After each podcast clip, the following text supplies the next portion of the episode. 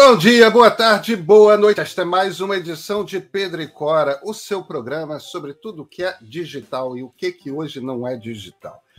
Pedro e Cora, toda terça-feira, toda sexta-feira, no canal de YouTube do Meio ou então na sua plataforma favorita de podcasts.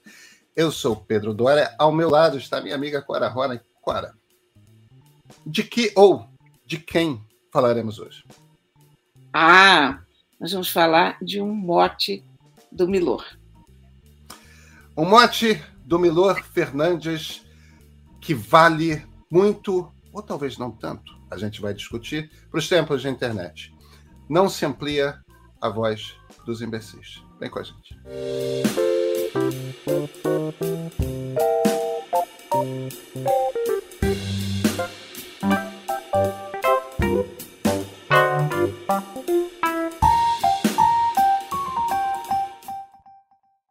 Clara, tem uma frase do multijornalista Milor Fernandes que você costuma citar muito quando a gente fala de internet. Aliás, não há anos, mas há décadas que você cita essa frase. Eu acho que tem uma conversa para a gente ter a respeito dela. Qual é a frase? Não se amplia a voz dos imbecis. Em que contexto você costuma repetir essa frase? E eu costumo repetir essa frase no contexto da internet, sobretudo no contexto do Twitter.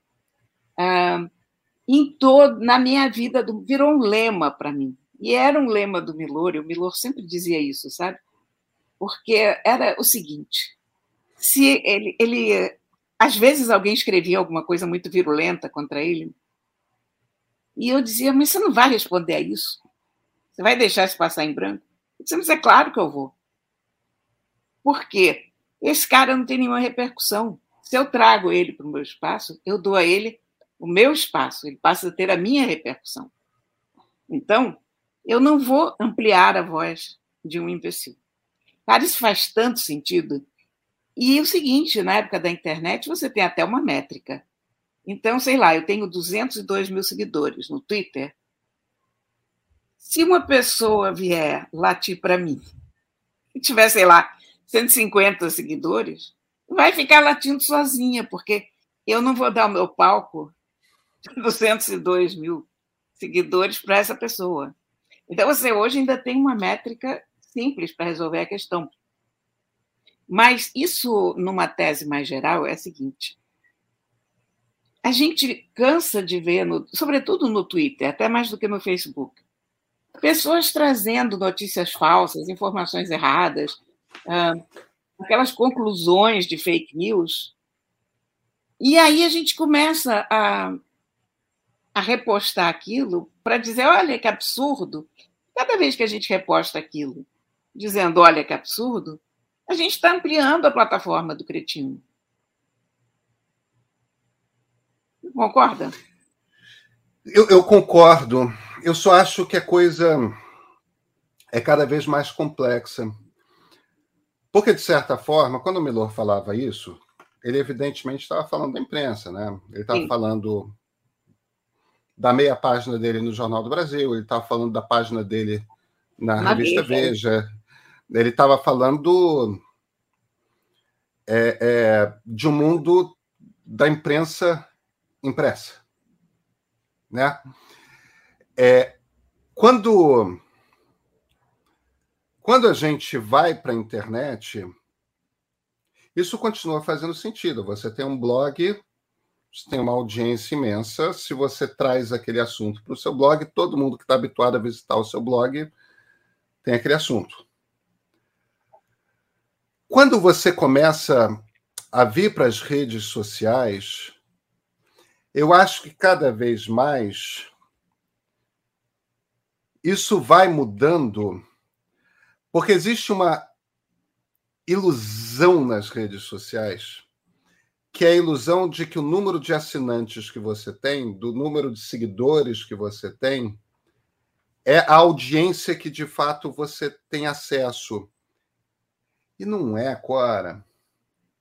Porque, na verdade, os tweets que as pessoas vão ver, os posts de Facebook que as pessoas vão ver, os vídeos que as pessoas vão ver no TikTok, as fotografias que as pessoas vão ver no Instagram, os vídeos que as pessoas vão ver no YouTube, no Quai, no tem menos relação, tem cada vez menos relação com as pessoas que ativamente escolheram te seguir e cada vez mais relação com as pessoas a quem o algoritmo decide mostrar aquilo. A gente vê posts com cada vez mais frequência de pessoas que não necessariamente seguimos. E a gente vê posts e a gente não vê posts de pessoas que seguimos e gostaríamos de saber quando elas ah, sim, publicam algo novo. É. Então, se você gosta de um determinado tipo de assunto e tem um determin... e aquele determinado tipo de assunto fica polêmico, o imbecil com poucos seguidores ele vai ser apresentado a todo mundo. Então, eu não acho que você tenha mais controle, você continua podendo escolher não responder. E eu, com cada vez mais frequência, tenho escolhido não responder, tá? É, mas é mais para não sentir as emoções que eu sinto quando eu estou com muita Sim, raiva respondendo alguém. É. Entendeu? É por isso que eu evito certas é, brigas, entende?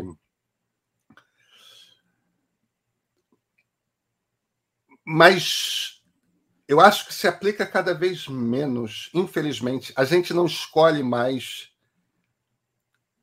aqueles cujas vozes serão ampliadas ou não. Olha, a gente a gente não escolhe, a gente escolhe menos.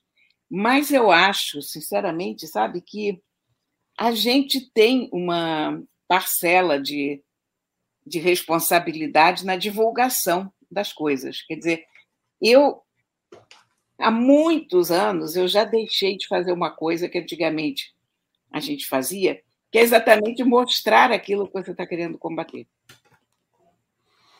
Não mostro, não faço link, porque cada vez que você faz um link, cada vez que você mostra, você de fato amplia. Quer queira, quer não, você está ampliando o alcance daquilo. Então, eu acho que se a gente ignora, o ignorar as coisas também é uma arma muito poderosa. Em alguns casos, é mais poderosa do que combater. Porque quando você combate, você está dando àquela cretinice algum patamar, alguma essa coisa da terra plana, por exemplo, né, que a gente começa a combater terraplanistas, acho que combater terraplanistas a essa altura é do campeonato é desnecessário. Uma universidade americana acabou fazendo um, um convênio, debate entre terraplanistas e, e normalistas, ou sei lá o que a gente chama alguém que. Terrabolistas. Terrabolistas. Whatever, gente normal, digamos. E, rapaz, eu achei aquilo um tiro no pé de uma tal magnitude, porque quando você aceita que isso é uma forma normal de se pensar, que a Terra é plana, você está dando uma plataforma para aquilo. Que seria um, uma excrescência, uma anomalia de pensamento, se você quiser.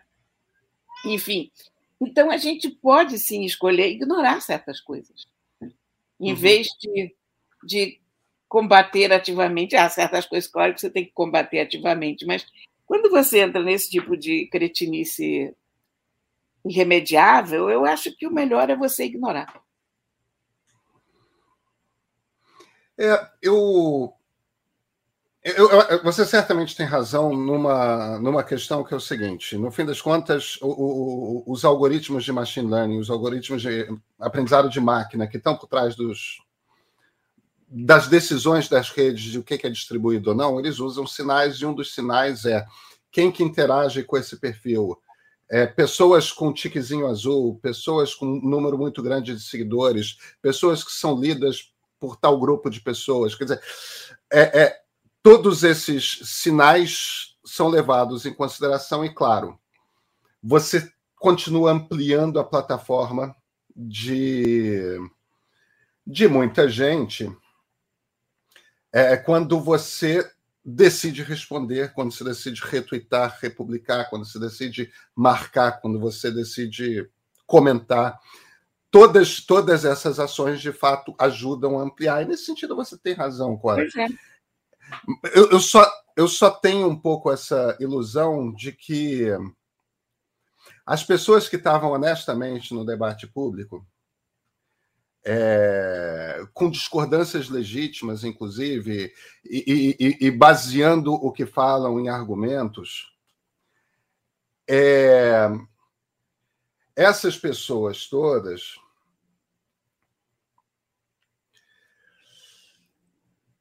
elas tinham, de alguma forma, um pouco mais de, de controle sobre os termos nos quais o debate era levado. É, você tinha um pouco mais de possibilidade de manter o debate civil, né? civilizado, é, é, cortês. Você tinha as regras do duelo. Né? É, você, tem que você... você tem que sustentar seus argumentos. Não, mas aí você, você tem que recorrer. Aí você não e... cai na definição de imbecil, aí você cai Aí não, não, não. O, o, né? Claro, claro, claro. O, o que eu estou dizendo, na verdade, é quem, quem, quem fazia parte do debate público jogando com essas regras tinha um certo controle de filtrar. Isso não existe mais. Ah, isso realmente não. Mas é... a, gente, a gente ignorar é uma ferramenta eficaz que eu acho que, infelizmente, as pessoas ainda não aprenderam a usar. Porque é, eu, eu, vejo, eu vejo muita gente, muitos colegas nossos, inclusive, dando retweet. Olha aqui, deixa eu fazer um parêntese que não tem nada a ver com o programa. Tem um gato miando aqui atrás. E eu, eu vou dizer para vocês o seguinte: esse gato já jantou. Eu não dei jantar esse gato antes da gente gravar o programa. E ele está miando aqui do meu lado porque é safado. O que é que eu vou fazer? O pessoa, né? E ele está acostumado que essa hora ele vem miar pedindo jantar. Então, muito embora ele já tenha jantado, você só precisa não acharem que eu estou matando um gato de fome aqui ao meu lado. Bom, mas, enfim, mas o próprio algoritmo acaba descobrindo que certas coisas você pode deixar para lá se você ficar, se você realmente deixar para lá. Você não é, linkar. Eu, eu acabo seguindo o conselho do Milor, mas por outro motivo que é, é, o, é o meu fígado mesmo. Eu tenho sentido que que minha vida tem melhorado muito, sabe, Cora, conforme eu respondo menos. Eu interajo menos. Ah, é... Agora, por um lado, as redes perdem um pouco sua graça, porque você cada vez está dialogando menos, né? Que o barato era uma certa conversa que cada vez dá menos prazer. Eu, eu tinha sincero prazer quando, no, no, tempo dos blogs, quando alguém tinha uma sacada muito diferente e, e discordava muito frontalmente de mim, elencava argumentos, enchia de links, eu ficava, às vezes, dois dias ali, tipo, como é que eu vou responder? Eu tenho uma resposta para começar, porque às vezes, às vezes eu não tinha resposta, às vezes a pessoa estava certa. É, e, e, aí a pessoa. Aquilo era um ambiente, a internet da blogosfera era um ambiente de debate. A gente. Porque eu, o que eu vou chamar aqui de imbecil é é aquela pessoa que não joga o jogo do debate com as mesmas regras que você está jogando. Não é que ela discorde de você. Claro. É que ela parte para ofensa, ela. Sim. Mas isso, ela isso, saca uma teoria. É. Isso era um ponto do Milor. Quer dizer, o, o Milor respondia quando você tinha debate, quando, quando a pessoa vinha com a domina, era isso que ele entendia como imbecil. E é isso que eu entendo como imbecil. É claro. Quer dizer, a pessoa que entra no Twitter para te xingar, ela não vem com argumento. Ou ela vem com um Twitter que você publicou em 1927, ou sabe, enfim. É o pessoal que joga baixo. Eu não estou falando pessoas que discutem como pessoas civilizadas. Aí é um, aí é um grande prazer você discutir. Mas quando, Twitter, quando você. O, o Twitter botou no ar essa semana no, no Brasil uma ferramenta que eles já estavam testando nos Estados Unidos, que é muito interessante. Não é todo mundo que vai ver, não. Mas tão logo você escreva um tweet muito agressivo em resposta a alguém, vai saltar uma mensagem. Olha, a gente acha, o texto não é exatamente esse, mas a gente acha que você pegou um pouco pesado. Você tem certeza que você quer responder assim? Eu estou curioso para ver qual vai ser o resultado. Algum resultado tenho certeza que vai ter, mas se, se, se ajudar, vai ser tão bom para civilizar um pouco. Eu tenho minhas dúvidas pelo seguinte, porque muito da discussão do Twitter hoje não vem do argumento que você usa, mas vem do fato de você ser quem é. É claro, as pessoas simplesmente não gostam de você porque você é do time de quem elas não gostam. Exatamente. É. É o processo todo de tribalização que a gente está passando, né? Cada, cada vez mais a gente trata as questões da sociedade como se fosse futebol. Você é Vasco, eu não gosto. É, exatamente. exatamente. É.